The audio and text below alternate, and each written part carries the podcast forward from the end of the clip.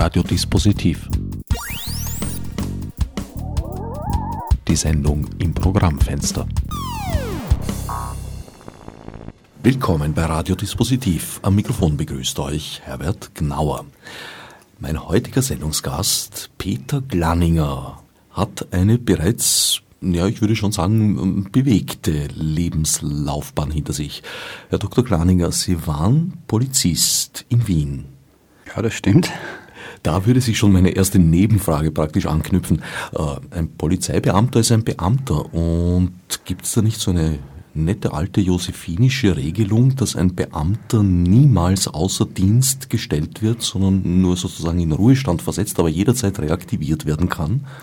Äh, ja, also soweit ich das Dienstrecht kenne, stimmt das. Also wir gehen nicht in Pension, sondern wir werden in den Ruhestand versetzt und könnten theoretisch wieder reaktiviert werden, aber ich glaube kaum, dass das passieren wird. Das ist bei Ihnen auch der Fall, obwohl Sie jetzt schon einige Jahre gar nicht mehr im Polizeidienst sind, sondern ganz andere Wege beschritten haben. Ja, ich bin derzeit im äh, Innenministerium als Verwaltungsbeamter tätig und äh, unterliege genauso dem Beamtendienstrecht wie Polizeibeamte. Also doch noch Beamtenstatus. Genau. Während Ihrer Zeit als Polizist haben Sie begonnen, in Abendkursen die Matura nachzuholen und ein Studium der Geschichte der Politikwissenschaften und der Publizistik begonnen. Genau, ich habe äh, also normal Polizeiausbildung äh, gemacht und habe dann äh, einige Jahre später begonnen mit einer Abendschule im 15. Bezirk, also Bundesrealgymnasium für Berufstätige heißt das offiziell. Äh, habe dann Anfang der 90er Jahre begonnen, Geschichte und Politikwissenschaft zu studieren. Äh, bin dann anschließend ins Innenministerium gegangen, also habe quasi den Polizeiberuf gegen den Verwaltungsdienst ausgetauscht und habe dann später, also so zehn Jahre nach Studienabschluss ungefähr, äh, noch begonnen, ein Doktoratstudium zu machen und das dann in Kommunikationswissenschaften absolviert. Dissertiert haben Sie meines Wissens über E-Learning. Genau. Dazu kommen wir vielleicht noch etwas später. Der Kriminalprofiler Thomas Müller hat eine ähnliche Laufbahn wie Sie hinter sich gebracht und er hat gerne von einer Art Erweckungserlebnis erzählt. Er hat gesagt, er hat sich zum Psychologiestudium entschlossen, weil er als Polizist, ich weiß nicht wie viele Jahre hintereinander, aber immer am Weihnachtsabend zu denselben Familien gerufen wurde, um dort dieselben Streitigkeiten zu schlichten und die Parteien zu trennen. Gibt es bei Ihnen auch so ein, so ein einschneidendes Erlebnis? Äh, also nicht äh, im Hinblick auf meine berufliche Entwicklung. Also es gibt natürlich klarerweise als Polizeibeamter immer wieder Amtshandlungen und Erlebnisse, die einem haften bleiben, die einem im Gedächtnis bleiben. Aber so ein einschneidendes Erlebnis, äh, das dann für meine weitere zukünftige Laufbahn oder für meine weitere Berufslaufbahn prägend gewesen wäre, gibt es bei mir eigentlich nicht. Mit Thomas Müller sind wir jetzt schon ein bisschen näher zum eigentlichen Thema gekommen. Er stand ja damals in Bezug zu den Briefbombenattentaten. Sie sind Autor geworden, nicht Kriminalprofiler, haben inzwischen ihren zweiten Kriminalroman in der Edition Mokka herausgebracht. Die rechte Ordnung. Wobei ich auch noch erwähnen möchte, dass Sie ja jahrelang mit den Themen Rassismus und auch Rechtsextremismus in Österreich befasst waren. Genau, also ich habe mich während meines Studiums und eigentlich davor schon und intensiv dann auch auf wissenschaftlicher Ebene mit den Themen Rassismus und Rechtsextremismus beschäftigt, habe dann auch meine Diplomarbeit dazu geschrieben, äh, diese Diplomarbeit dann zehn Jahre später äh, völlig überarbeitet und quasi über weite Teile auch neu geschrieben und dann als Buch veröffentlicht. Äh, und, und in dieser Zeit ist dann auch so diese Idee entstanden, einen Roman zu schreiben, weil eben die wissenschaftliche Beschäftigung, auch die wissenschaftliche, das wissenschaftliche Publizieren auf der einen Seite nur einen sehr engen Kundenkreis oder Leserkreis anspricht und äh, ich mir überlegt habe, ob, ob, ich nicht dieses Thema auf eine breitere Basis stellen sollte und wie das möglich wäre. Und da ist eben dann die Idee entstanden, einen Roman zu schreiben. Sie haben eine Hauptfigur ins Leben gesetzt, Paul Costa. Wie weit ist er ein alter Ego von Ihnen? Äh, naja, in meinem ersten Roman ist ein junger Polizist, der von der Polizeischule rauskommt und, und äh, im Bezirk Mödling Dienst macht. Also das ist natürlich etwas, was, was jeder Polizist erlebt, dass er, dass er nach der Polizeischule in das dienstliche Alltagsgeschehen äh, geworfen wird und dort sozusagen versucht, alleine nach bestem Wissen und Gewissen zu überleben. Also das ist schon sehr, also das kann ich schon sehr nachvollziehen, aber alter Ego im Sinne von, dass ich mir da meine dienstlichen Erlebnisse von der Seele schreiben wollte, ist es eigentlich nicht. Ich hatte als Leser durchaus den Eindruck, dass Sie sehr gut wissen, wovon Sie da erzählen. Ja, das hoffe ich doch. Also, wenn Sie jetzt den zweiten Roman ansprechen, klarerweise, also die, die polizeiliche Tätigkeit ist mir natürlich nicht unbekannt, klarerweise nach 15 Jahren Polizeidienst. Und ich weiß sozusagen, wie, wie, wie Polizeibeamte ticken und wie das System funktioniert und wie man sich in diesem System bewegt äh, und was da eben passiert in unterschiedlicher Form. Das ist das eine. Und das andere ist eben die Beschäftigung mit dem Rechtsextremismus und mit der rechten Szene. Äh, das ist schon etwas, wo ich mich auch, wie gesagt, sehr intensiv vorher schon damit beschäftigt habe und natürlich auch während des Schreibens immer wieder recherchiert habe und versucht habe, da sehr authentisch zu bleiben, sowohl auf der polizeilichen Seite als auch auf der äh, Seite der rechten Szene. Sind Sie immer noch mit diesem Themenkreis befasst? Äh, sporadisch, also ich mache immer wieder auch äh, Seminare zu diesen Themen und habe jahrelang, also auch im, im polizeilichen Bereich, dazu Seminare gemacht und wenn, wie gesagt, der Bedarf besteht oder wenn ich angefragt werde, dann mache ich sehr wohl auch Seminare zum Thema Rechtsextremismus und ähnlichen Dingen. Im Plot Ihres Buches, Ihres zweiten Buches, Die rechte Ordnung, fühlt man sich sehr stark an, wie schon gesagt, die Briefbomben-Attentatsserien Serie erinnert.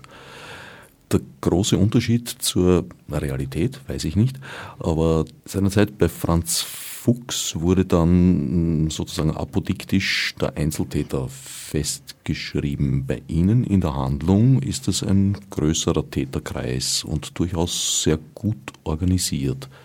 Sind Sie ein Zweifler an der Einzeltäter-These?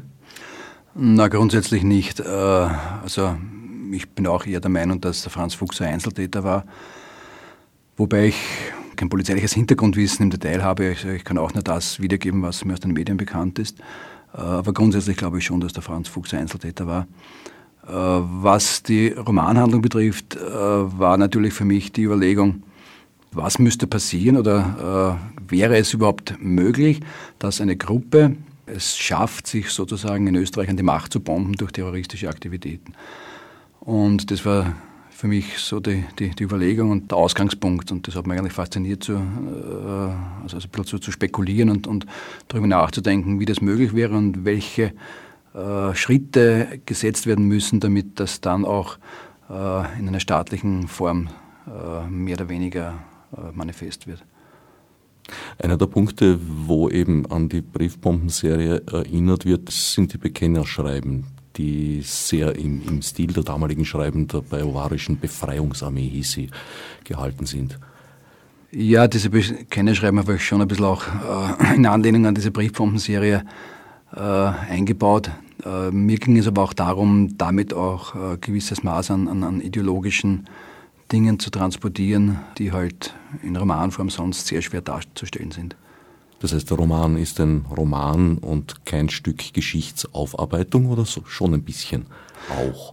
Nein, ist keine Geschichtsaufarbeitung, aber ist natürlich etwas, was, was äh, an die Realität anknüpft und immer wieder auch von der Realität letzten Endes eingeholt wird. Also wenn ich mir die, die rechtsextremistischen Aktivitäten oder diese, diese Neonazi-Aktivitäten in Deutschland ansehe, mit dieser Gruppe, die lange Zeit eben äh, völlig unbekannt gewesen ist oder mit dieser äh, Rechtsextremistengruppe in Oberösterreich, dann sehe ich, wie, wie nahe und wie aktuell diese Themen immer wieder sind und, und dass sich das nicht so schnell quasi veraltet. Damals war ja ein großes Erstaunen, hatte ich den Eindruck, in Polizeikreisen vor allem auch, dass es eine so stark organisierte rechtsextreme Szene und ein so hohes Maß an Gewaltbereitschaft in Selbiger überhaupt gibt. Ja, also das kann ich also aus polizeilicher Sicht schwer beurteilen. Ich kann das nur äh, so wie jeder andere halt äh, Staatsbürger, als medieninteressierte Staatsbürger bewerten. Äh, und ich denke, dass lange Zeit diese Szene im Verborgenen gearbeitet hat, unterschätzt worden ist. Also die Proponenten, die nach außen aufgetreten sind, das waren eigentlich alte Bekannte, also, also Hansi, Küssel etc. Und die, also vermute ich jetzt einmal, dass man gedacht hat, dass man diese Leute im Griff hat und dass das, was dann darunter wuchert, ein bisschen unterschätzt worden ist. Also das ist ein bisschen mein Eindruck. Waren damals die Observierungen, die Beobachtungen zu sehr nach links ausgerichtet, obwohl in Österreich eigentlich ein, ein Linksterrorismus kaum jeder Fall war, im Gegensatz zu einem Rechtsterrorismus, den es schon gab, auch in den 60er Jahren. Also wenn ich an die Südtirol-Bumser und, und, und ähnliche Erscheinungen denke. Ja, klar war in den, also in, in, den 80er Jahren sind die Linken schon sehr stark aufgetreten. Also ich erinnere an die Hausbesetzerszene und auch zum Teil an die Friedensaktivistenszene, also wo weniger gewalttätig, aber, aber, aber doch sehr lautstark auch äh, von linker Seite agitiert wurde bis hin zu den Opernbällen und Opernballdemonstrationen. Also da war die linke Szene, auch die Anarcho-Szene der Linke schon sehr aktiv und klarerweise ist da das Augenmerk der Polizei, denke ich, erst einmal sehr stark auch auf diese Szene gerichtet gewesen. Und äh, also ich will nicht sagen, dass, dass die Polizei am rechten Auge blind war, aber sie hat sozusagen ein bisschen stärker nach links geschaut als nach rechts. Und die rechte Szene quasi unter Nostalgie ein bisschen außer Acht gelassen. Ja, ja, also wie gesagt, in den, in den 80er Jahren war das, war das ein, ein, ein kleines Häuflein von Leuten, die halt bekannt gewesen sind und erst mit der Ostöffnung äh, wieder auch in, in Deutschland die rechte Szene aufgepoppt ist, wo ja auch die Österreicher sich intensiv daran beteiligt haben, also die österreichische rechte Szene, äh, ist es dann auch in Österreich entsprechend gewachsen und, und ist angestiegen. Ich hätte noch eine Frage zur Einzeltäterthese, würde eigentlich noch gehören. Für wie wahrscheinlich halten Sie, dass ein Mensch ohne Hände Selbstmord begeht in einer Gefängniszelle? Also da bin ich jetzt überfragt, aber grundsätzlich denke ich mal, dass sehr vieles möglich ist. Ich nehme an, dass auch das möglich sein wird. Aber wie gesagt, da, kann ich wirklich nichts sagen dazu. Also, äh, das müsste man ausprobieren. Ja, nicht am eigenen Leibe. Nicht am eigenen Leibe, ne? also aber rein einem, experimentell. An einem anderen Leibe es auszuprobieren, wird wahrscheinlich auch den Dienstvorschriften nicht entsprechen. Mehr oder weniger, ja. Na, aber wie gesagt, also ich kann, kann das schwer sagen. Also, also man kann sich durch, durch alles Mögliche umbringen und, und, und äh, auch ohne Hände. Also da müsste man sich wirklich im Detail anschauen. Also das kann ich wirklich nicht beantworten. Im Buch haben Sie eigentlich alles nahezu anonymisiert oder pseudonymisiert, gerade das Wien noch Wien heißt. Dennoch lassen sich da doch einige Dinge erkennen. Also ich würde die politischen Parteien zum Beispiel, würde ich mich trauen zuzuordnen.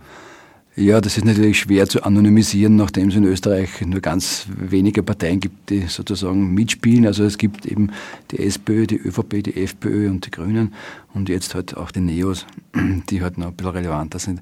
Äh, und das kann man schlecht anonymisieren. Also mm, das ist einfach so nicht. Und Für wie gefährlich halten Sie die rechtsextreme Szene unserer Tage? Äh, naja, das ist schwer zu beurteilen. Äh, also soweit ich es wahrnehme, also auch wieder quasi als Bürger, denke ich mal, dass im, im also dass, man weggeht von diesem, von diesem Horock-Rassismus, äh, also wo dann die Leute herumlaufen und schreien, die Juden sind unser Unglück. Also das, das, äh, das, das verschwindet immer mehr. Also was ich feststelle seit den 80er Jahren so ein bisschen, ist, dass das rechtsextreme Denken sich immer stärker normalisiert. Also dass die dass das, was sozusagen äh, vor in den, in den 70er oder Anfang der 80er Jahre noch ganz eindeutig rechtsextrem abgestempelt worden ist, heute zunehmend normal wird und äh, es immer weniger Leute etwas dabei finden, wenn sie mit diesen Thesen oder mit diesen äh, Meinungen in die Öffentlichkeit gehen. Also das sehe ich schon, also das ist ein, ein sehr starken Normalisierungsprozess. Normalisiert heißt, dass es quasi in die gesellschaftliche Meinungsmitte gerückt ist. Genau, ja, das mag vielleicht mit den Vorgängen zwischen 2000 und 2006 zusammenhängen.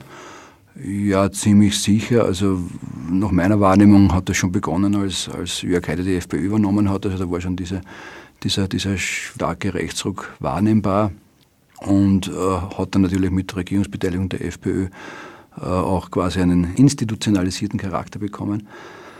Und mm, ja, wie ich gesa äh, vorher gesagt habe, also das, das, das, diese, diese zunehmende Normalisierung auch äh, nach oben hin, äh, also auch in, in, intellektuellen Schichten quasi, äh, das ist etwas, was, was ich schon ein bisschen mit Sorge beobachte. Was sind da die Strategien, um dem Einhalt zu gebieten? Naja. Was wären mögliche also, Strategien aus Ihrer Sicht? Wenn ich polemisch wäre, würde ich sagen, dass äh, eine starke Rechte nur dann äh, überlebensfähig ist, wenn die Linke schwach ist. Also Aufklärung klarerweise ist immer ein, ein wichtiges Thema. Äh, auf der einen Seite, auf der anderen Seite muss man aber auch klar machen, dass gewisse Dinge äh, nicht akzeptabel sind. Also wenn die Identitären zum Beispiel in ihren Aufmärschen äh, ja, eindeutig sich rechtsextremistisch artikulieren, dann ist es etwas, wo man einfach sagen muss, okay, das ist nicht akzeptabel. wenn man sich die Homepage Identitären anschaut, wo ganz klare rechtsextreme Inhalte vermittelt werden, dann müsste man auch von staatlicher Seite, sage ich jetzt mal auch von der Polizei her, äh, oder von der Politik ganz allgemein etwas schärfer durchgreifen. Also da, da wäre ich persönlich schon etwas stringenter dass eine starke Linke eine Versicherung gegen eine erstarkende Rechte ist, würde ich in Zweifel ziehen. Das war in den 30er Jahren in Deutschland eigentlich überhaupt nicht der Fall, obwohl die Linke ziemlich stark war zu der Zeit. Ja, schon, aber das sind, äh, also das, das lässt sich auch schwer vergleichen, äh, die Situation in Deutschland äh, in den 30er Jahren und die Situation heute also was mir wichtig ist, ist, dass auch eine, äh, eine starke Zivilgesellschaft und eine, eine, eine starke Opposition von Seiten, ich nicht sagen des Bürgertums, weil das Bürgertum ist ja auch konservativ, äh, also dass, dass von Seiten der Gesellschaft und von Seiten äh, eben der Zivilgesellschaft eine starke Opposition gegen rechts sich artikuliert und das passiert meistens dann, wenn eben die Linke diesen Prozess unterstützt. Und deshalb ist es für mich ganz, ganz wichtig, dass die Linke eben auch hier entsprechend tätig wird.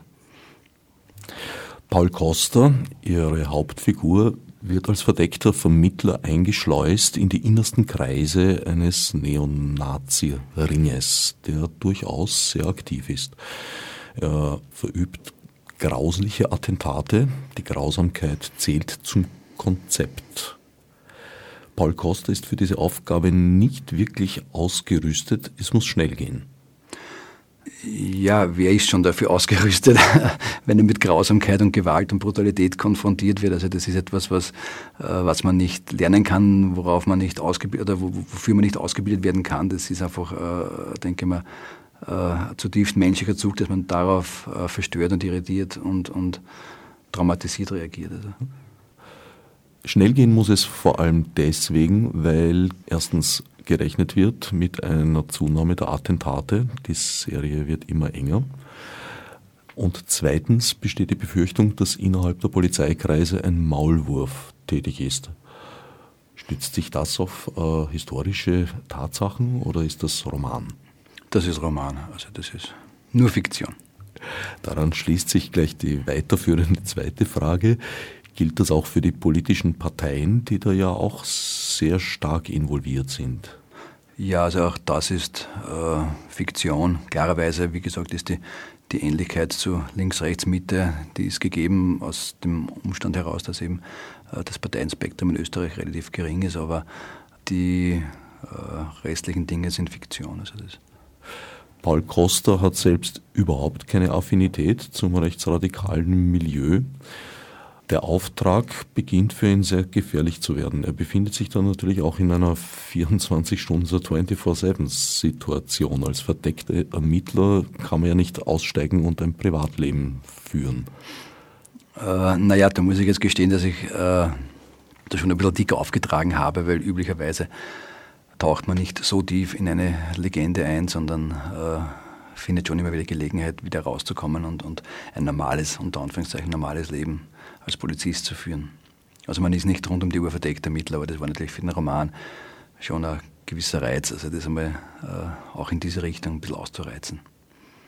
Da schließt sich jetzt wiederum die Frage an, was ist ein normales Leben für einen Polizisten? Das ist ein bisschen eine Zwischensituation, denke ich mir. Auf der einen Seite ist man eine Privatperson und als Privatperson äh, ist man ja doch eher geneigt, manche, sagen wir, kleinere Verfehlungen der Umwelt zu akzeptieren, die man als Polizist nicht akzeptieren dürfte.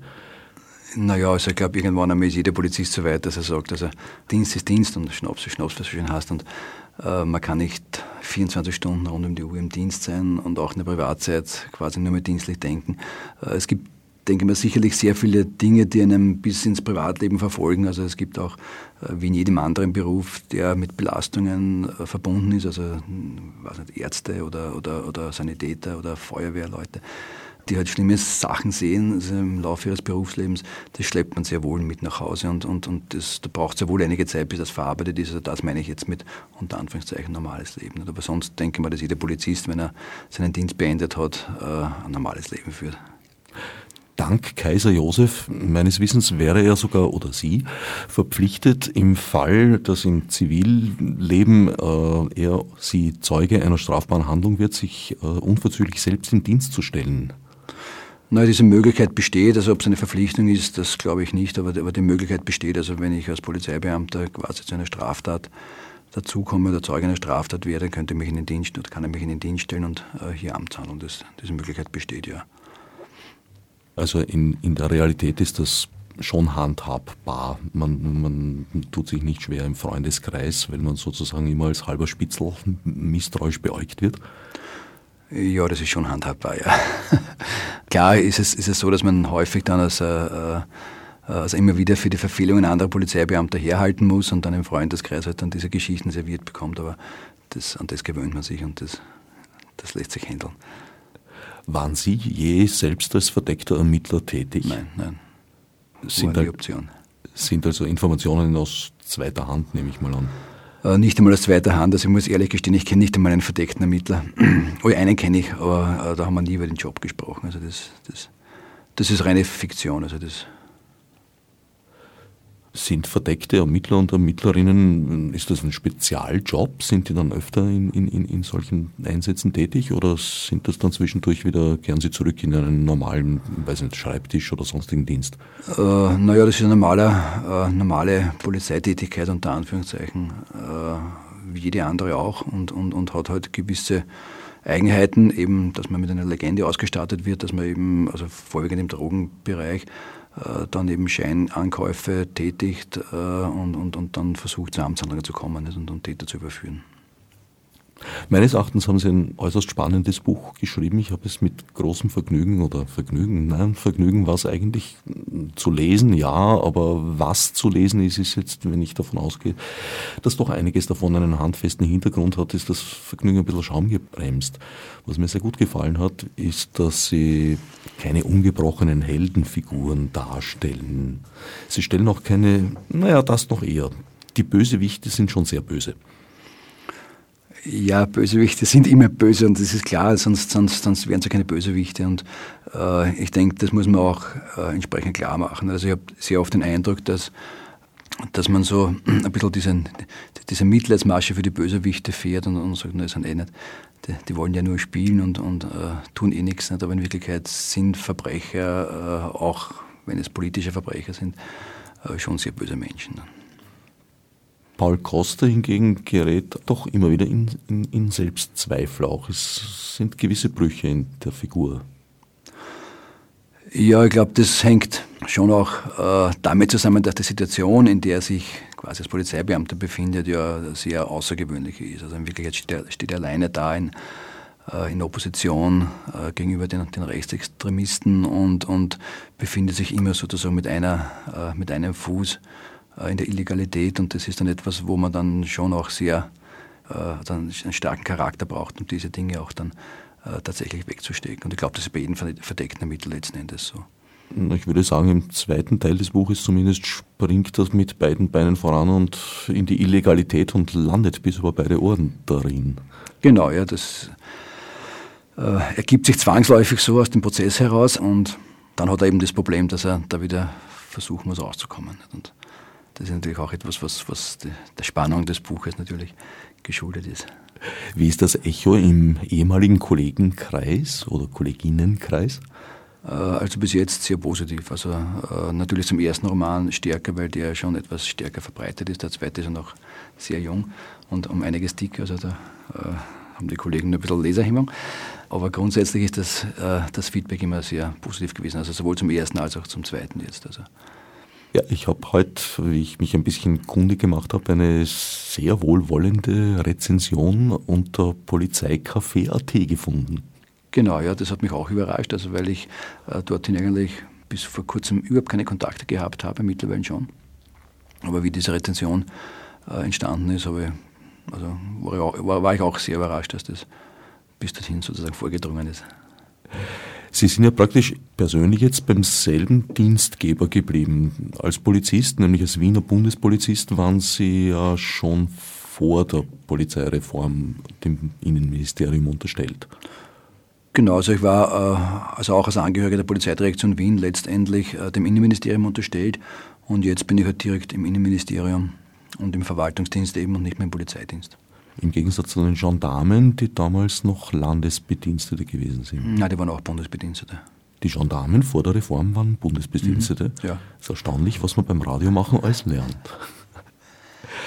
In welcher Funktion waren Sie damals eigentlich mit dem Rechtsextremismus befasst als Beamter des Innenministeriums?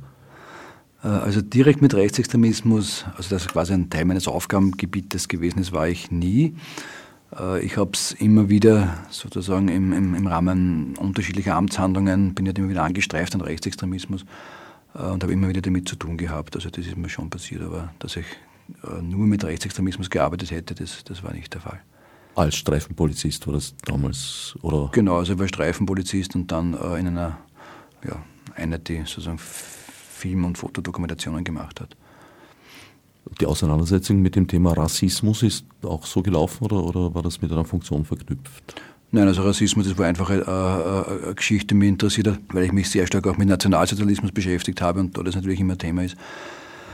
Und dann eben äh, also auch die, die Modernisierung unter Anführungszeichen im, im, im neuen Rechtsextremismus, also in den, in den 70er und 80er Jahren, äh, das war dann der, der Anknüpfungspunkt. Aber das war, da war die Schiene eher über den Nationalsozialismus und über den Antisemitismus der damaligen Zeit. Nach dem Dienst als Streifenpolizist sind Sie dann im Innenministerium auf was für einen Posten gelandet? Da bin ich in die Sicherheitsakademie gekommen und, und äh, also freiwillig hingegangen eigentlich und bin seitdem im Ausbildungsbereich tätig und habe zehn Jahre dort äh, E-Learning aufgebaut. Also das war meine Tätigkeit. Das ist der Weg zum E-Learning. Das E-Learning ist ja mittlerweile, glaube ich, so zum Zentrum Ihrer Tätigkeit geworden. Ja, ist es, ja.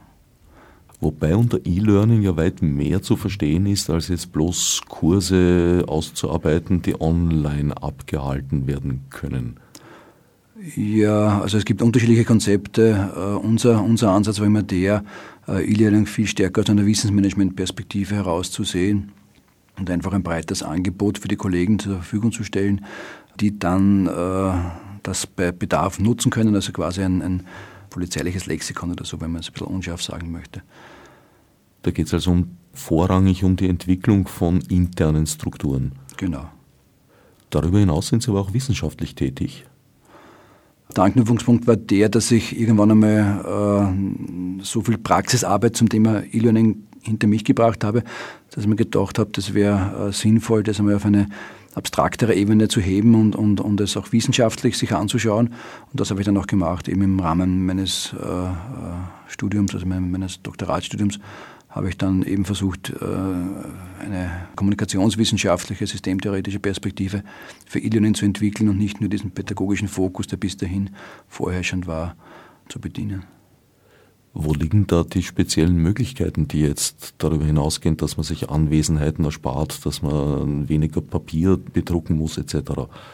Naja, für mich ist einer der größten Vorteile von E-Learning einfach auch äh, in der Nachhaltigkeit zu sehen. Also wenn man es vielleicht an einem Beispiel festmachen kann, äh, wenn man ein Seminar besucht, ein Präsenzseminar, äh, dann ist die Vergessensrate recht hoch. Also nach, was nicht, vier Wochen hm, weiß ich nicht mehr, mehr den Namen des Trainers möglicherweise und von den Inhalten habe ich überhaupt keine Ahnung mehr. Äh, und da ist dann die Möglichkeit, das mit E-Learning zu begleiten im Nachhinein schon eine, die dann eben die Nachhaltigkeit sicherstellt und wo man dann immer wieder auf diese Seminarinhalte zugreifen kann oder zurückgreifen kann und sich immer wieder updaten kann. Und dann äh, habe ich eben einen viel äh, längeren Wissenseffekt und einen viel äh, höheren Wissenstransfer in Wirklichkeit. Und das ist etwas, was für mich ein ganz großer Vorteil ist. Ist das tatsächlich erwiesen? Weil ähm, auch auf die Skripten eines äh, Anwesenheitsseminars, wie Sie gerade, oder Präsenzseminars, wie Sie gerade gesagt haben, kann ich ja auch Jahre später noch zurückgreifen. Wenn ich sie finde, ja. Ja, das ist aber bei Online-Inhalten auch nicht immer so hundertprozentig gegeben. Ja, das ist ein, eines der Qualitätskriterien, dass man die Inhalte auch findet, die man sucht. Äh, also sowohl bei E-Learning-Umgebungen als auch in anderen Online-Plattformen. Und das ist, denke ich mal, auch ein großer Vorteil gegenüber den analogen Skripten, dass man eben die Skripten irgendwann einmal äh, in der Ecken schmeißt oder in, in, in, in, einem Ordner ablegt, wo man sie nie, nie wieder findet und, und die Online-Skripten oder, oder Online-Inhalte sind halt schneller und, und, und äh, effizienter verfügbar. nach, meinem, nach meiner Wahrnehmung. Muss sich die Nachhaltigkeit der digitalen Welt nicht erst erweisen? Nein, das glaube ich nicht. Also ich denke, äh, wenn man sich anschaut, äh, welche Möglichkeiten Internet bietet, äh, also ich rede jetzt nicht von sozialen Medien, sondern ganz äh, allgemein so von, von Wissensinhalten, äh, von Recherchemöglichkeiten, von äh, Archiven, Bibliotheken, in welcher Form auch immer. Also ich denke, wenn man sich diese Bandbreite an Möglichkeiten anschaut, dann liegt die Nachhaltigkeit und der Vorteil auf der Hand. Das heißt, das Ideal aus Ihrer Sicht wäre eigentlich eine Mischung aus einem Unterrichtsbehelf und einem Nachschlagewerk für das gesamte Leben. Naja, äh, ich denke, das ist so wie bei vielen anderen Dingen. Die, äh, die Dosis macht die Medizin oder das Gift.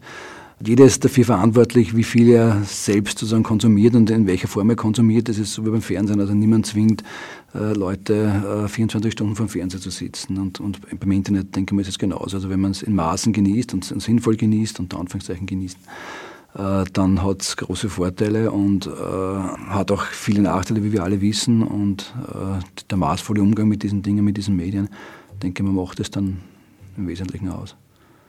Ich denke mir da manchmal, das ist jetzt nicht Ihr unmittelbares Thema, aber ich denke mir manchmal, dass ja, Dinge wie Facebook eigentlich eine konsequente Weiter- oder Wiedereinführung des Blockwartesystems sind. Also jeder überwacht jeden und auch polizeiliche Ermittlungsarbeit eigentlich dadurch sehr vereinfacht wird, weil wenn ich mir anschaue, wer so mit wem befreundet ist, kann ich eigentlich Erkenntnisse gewinnen, die früher mit ja, Wochen oder vielleicht sogar monatelanger Observationsarbeit verbunden waren.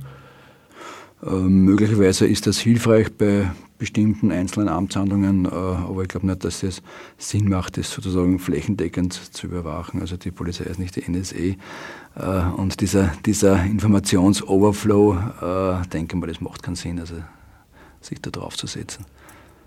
Naja, soweit ich informiert bin, war es in der DDR die ja schon ein, ein ziemlich ausgefuchstes Überwachungssystem hatten, aber das Problem, dass die Informationen auf Zetteln vorgelegen sind, also in Papierhaften, wie man so schön sagt, Akten, und daher schwer wirklich einsetzbar war. Und dadurch sind etliche Freiräume entstanden in der Gesellschaft. Das wäre, glaube ich, heute anders unter einem ähnlichen Regime.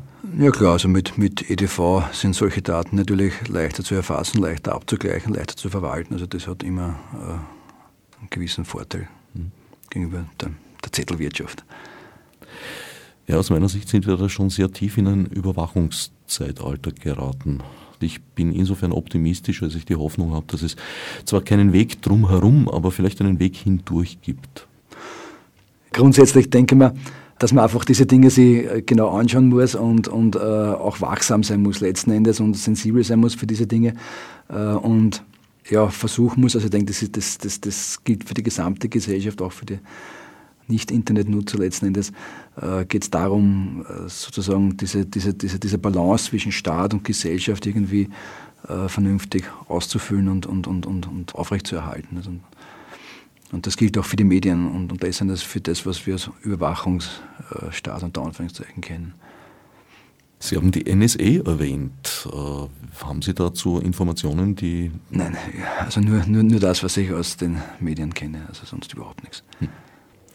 Äh, also das ist einfach äh, ein Überwachungssystem und eine Überwachungsphobie, die äh, ja, nach meinem Dafürden ans Pathologische grenzt. Also das macht auch nach meinem Dafürden wenig Sinn. Also alle Informationen zu sammeln und dann bei Bedarf eventuell vielleicht auszuwerten und so. Also da würdest du mal sagen, da schießt man ein bisschen was Ziel. Also, oder, also aus menschenrechtlicher Perspektive gesehen, das ist um einiges unverhältnismäßig.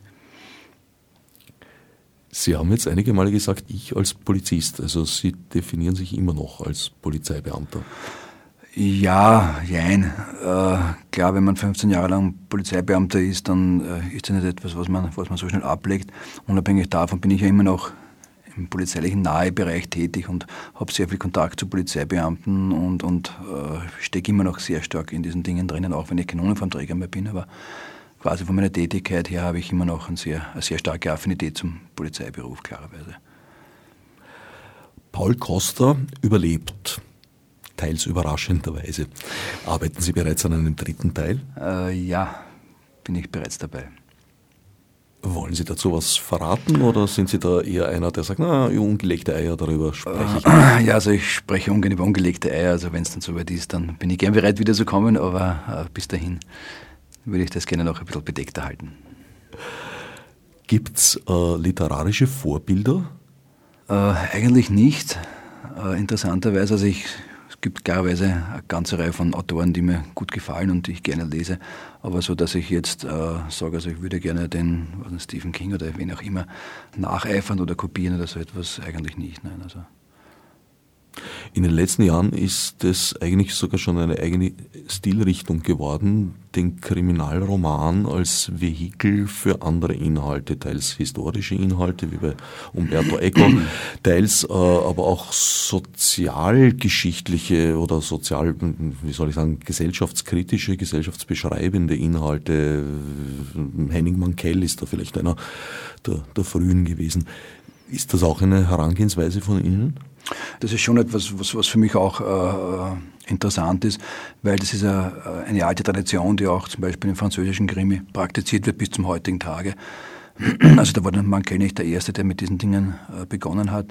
Äh, und das ist schon etwas, wo ich mir denke, das ist durchaus reizvoll, sozusagen über, über, über Kriminal- und, und, und Thriller-Handlungen oder über solche Plots äh, auch sozialkritische Themen zu transportieren und, und äh, zu vermitteln. Also es war ja auch eine Intention für die Rechtordnung.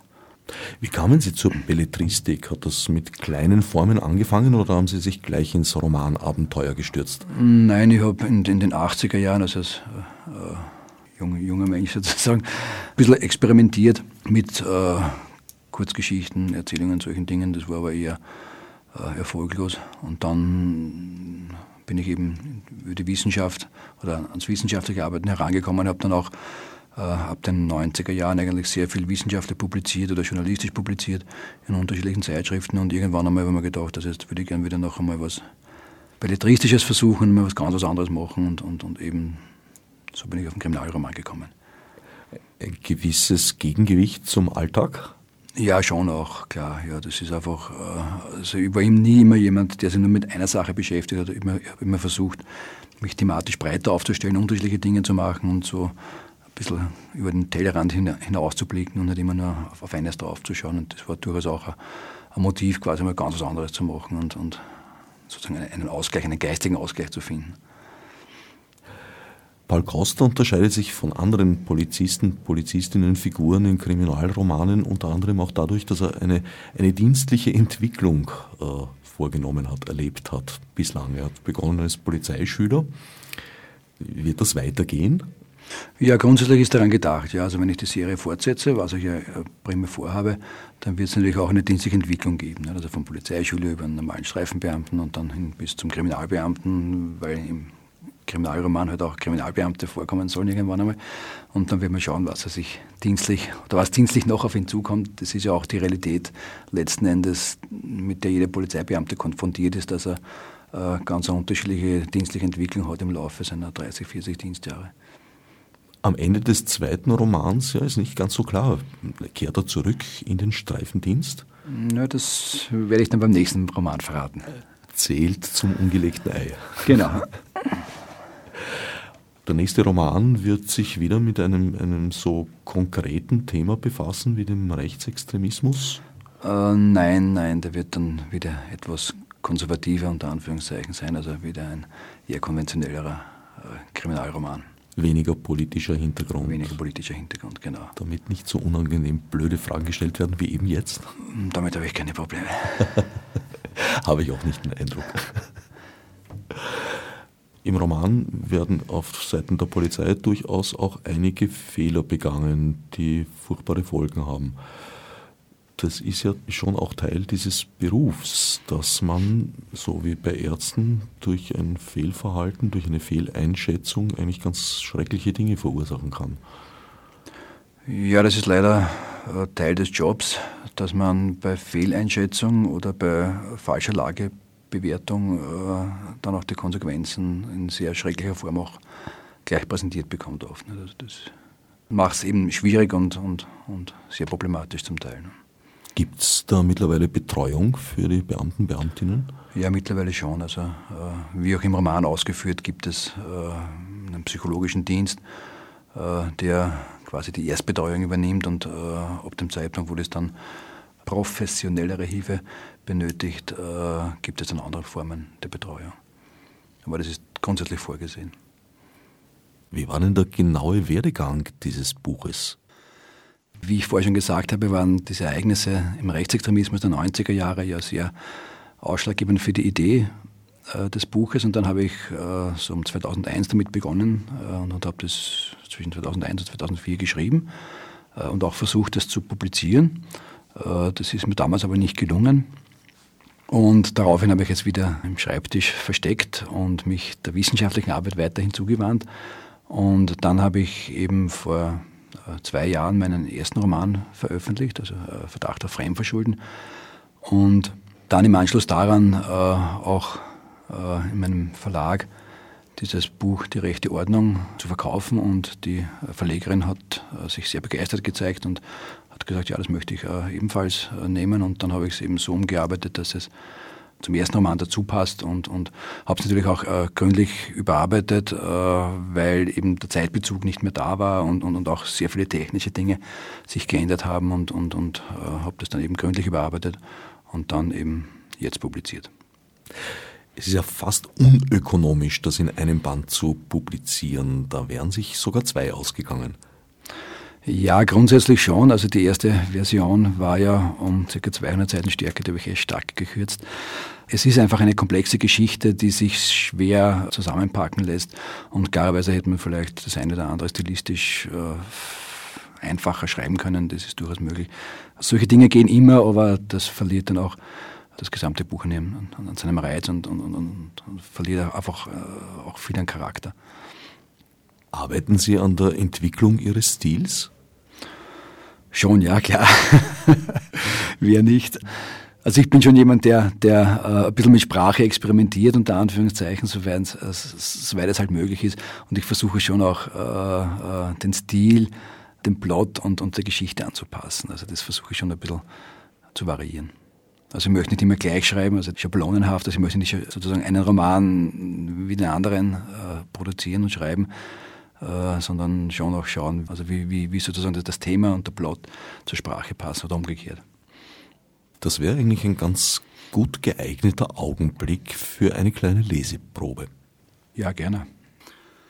Also im äh, Rahmen seiner Tätigkeit als verdeckter Ermittler ist äh, Paul Koster dann auch bei einer Wehrsportübung dabei, die für ihn sehr befremdend ist. Und äh, ich steige einfach mitten in diese Wehrsportübung ein.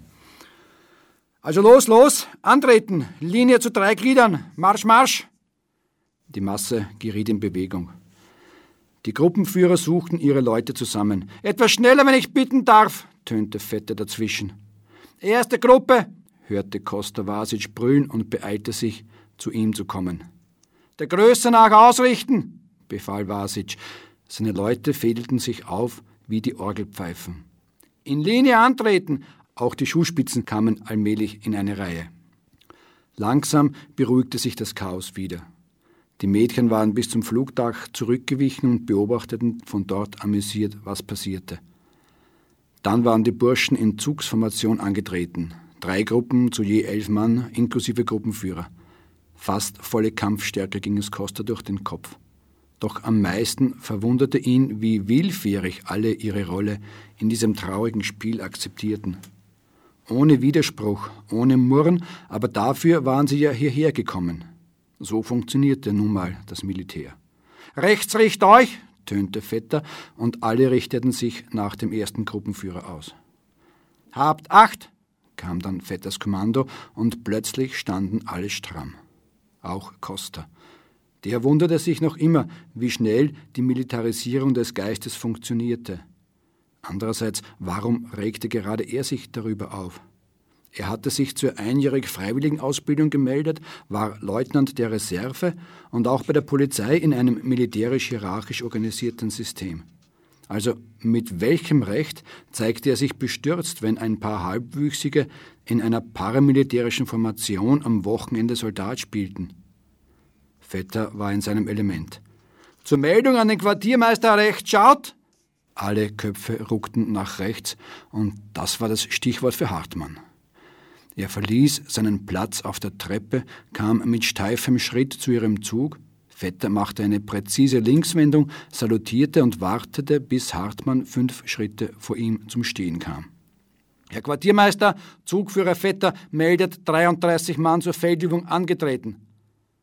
Auch Hartmann salutierte, nickte dann kurz und sagte mit fester Stimme: Danke, Zugführer, lassen Sie rühren. Vetter drehte nach rechts und kommandierte ein Rut. Hartmann baute sich an Vetters Seite auf, die Hände am Arsch und musterte die Rekruten. Costa schätzte das Alter Hartmanns auf Anfang 60. Er war untersetzt, mit einem kleinen Bäuchlein, sein Haar kurz und streng geschnitten und das wahrscheinlich schon seit 50 Jahren in derselben Art. Er trug Knickerbocker und einen Trachtenjanker, wie sein Vater früher die schwarze Uniform mit den Reitstiefeln. Er stand in gerader Haltung wie ein General vor dem Zug. Mit seiner runden, rahmenlosen Brille hatte er ein wenig Ähnlichkeit mit Himmler. Da stand er nun der Herr Quartiermeister, was für ein Schwachsinn, ihn so zu titulieren, vor einer Bande möchtegern Soldaten, die in der Gegend herumhüpften und Krieg spielten. Mehr war es ja doch nicht. Ganz egal, wie ernst sie die Sache nehmen mochten. Viele von ihnen fettgefressen und übergewichtig in Erwartung des abendlichen Besäufnisses uniformiert, als hätten sie ein Materiallager geplündert, in dem die Ausrüstung für eine Guerilla-Armee in der dritten Welt gesammelt wurde. Einige trugen tatsächlich Wehrmachtsdrillig, ohne Abzeichen natürlich, und Knobelbecher. Andere hatten es geschafft, eine halbwegs passable und fantasievoll kombinierte Montur aufzutreiben. Trotzdem sahen sie erbärmlicher aus als das dreckige Dutzend. Kameraden, sagte Hartmann mit schneidender Stimme, es bereitete ihm keine Mühe, im ganzen Hof verstanden zu werden. Ich freue mich, dass ihr auch heuer wieder meine Gäste seid, und es freut mich, dass ich in euren Reihen eine Menge neuer Gesichter sehe und es von Jahr zu Jahr mehr werden, die den Weg zu euch finden. Sollte das stimmen, dann ist das eine erschreckende Entwicklung, dachte Costa. Das zeigt mir, dass die Überzeugungen der Vergangenheit noch nicht tot sind, dass das am Leben erhalten wird, wofür unsere Väter und Großväter gekämpft haben. Es zeigt mir, dass die Ideale unseres Führers nicht nur weiterleben, sondern auch weitergetragen werden. Erregung schien ihn zu packen. Vielleicht dachte er an die schwarzen Bataillone der SS seines Vaters, an zackigen Marschtritt, aber er stand nur vor einem armseligen Häuflein. Wie demütigend musste das für ihn sein. Unsere Ideen leben, und unser Kampf ist ebenfalls noch nicht zu Ende. Er hat sich nur verändert. Es gibt keine Fronten mehr, die Feinde tragen keine Uniformen und sind nicht mehr klar erkennbar. Sie sitzen jetzt in den Institutionen, den Regierungen, den Stadtparlamenten, den öffentlichen Ämtern und was weiß ich noch wo. Sie kämpfen nicht wie Männer mit der Waffe in der Hand, sondern als Schreibtischtäter mit Gesetzen und Erlässen. Sie liberalisieren die Einwanderung und betreiben damit die Zerstörung des deutschen Blutes. Sie wollen den Wert des deutschen Volkes vernichten. Sie wollen damit das deutsche Volk als Ganzes vernichten. Das ist Mord an unserem deutschen Volk, Völkermord, und dagegen müssen wir uns wehren. Stolz blickte er in die Runde und beobachtete die Wirkung seiner Worte. Ja, der Kampf hat sich verändert, aber unsere Feinde sind die gleichen geblieben. Juden, Bolschewiken, Kommunisten, gegen die unsere Väter und Großväter damals so schmählich verloren haben. Er machte eine Pause und holte Tiefluft. Seine Haltung straffte sich noch ein bisschen mehr, bevor er weitersprach. Aber unsere Ideen leben, auch wenn wir sie nicht offen zeigen dürfen, auch wenn wir uns noch verstecken müssen. Verstecken, weil die Zeit für eine Auferstehung noch nicht reif ist. Aber glaubt mir, Kameraden, unsere Zeit wird wieder kommen.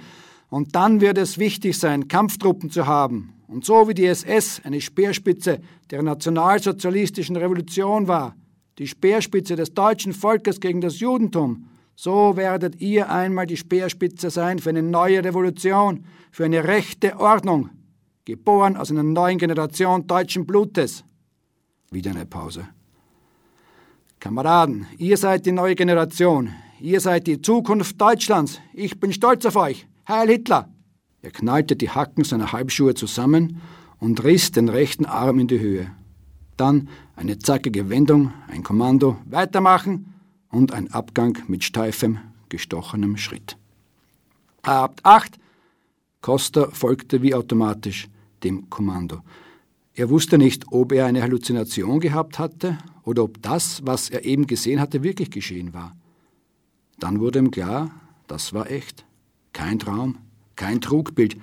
Der Sohn des Hauptsturmführers war Wirklichkeit und sein Hitlergruß war Wirklichkeit. Trotzdem fiel es ihm schwer, das zu glauben. Du meine Güte, was läuft hier? dachte Costa. Fehlte nur noch, dass der Zug im Chor mit Heil Hitler geantwortet hätte. Vielen Dank, Peter Glaninger, für den Besuch im Studio. Das Buch Die rechte Ordnung erschienen in der Edition Mokka.